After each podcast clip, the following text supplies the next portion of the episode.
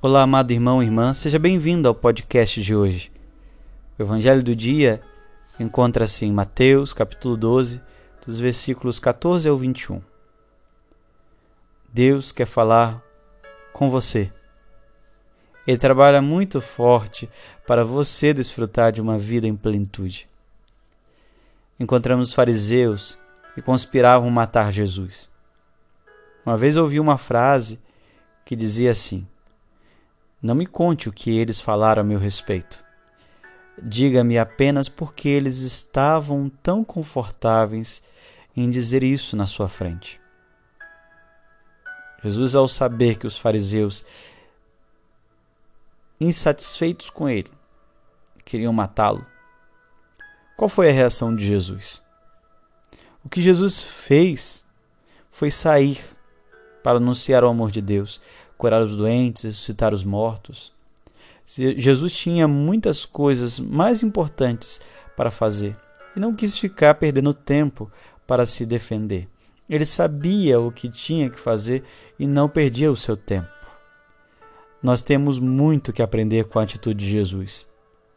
Existem coisas mais importantes que podemos fazer do que guardar rancor, de pensar em como eliminar inimigos, como provar que ele ou ela pensa errado a nosso respeito.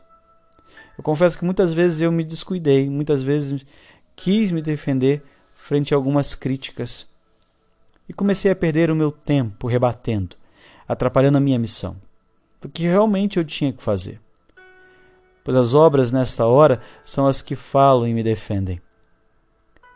Mas eu digo isso para você hoje porque os que mais te criticam ou criticavam perderam seu tempo, estão perdendo seu tempo.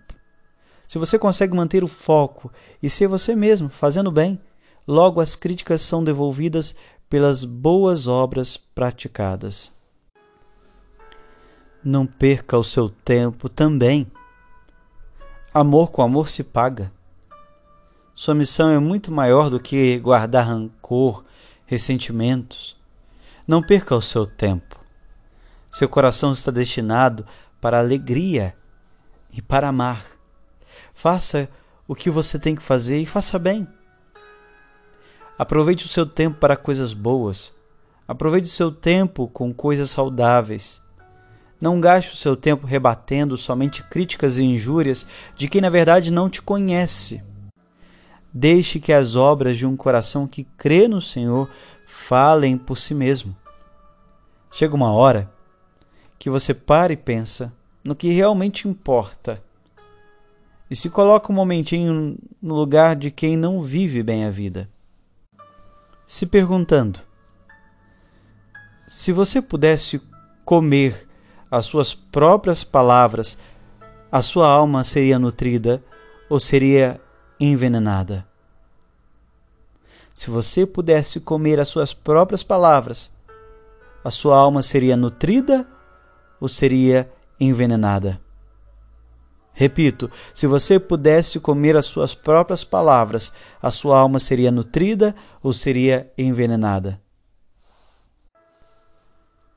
Pense nisso, pois o teu coração está destinado para ser feliz. Deus te abençoe que você tenha um excelente dia.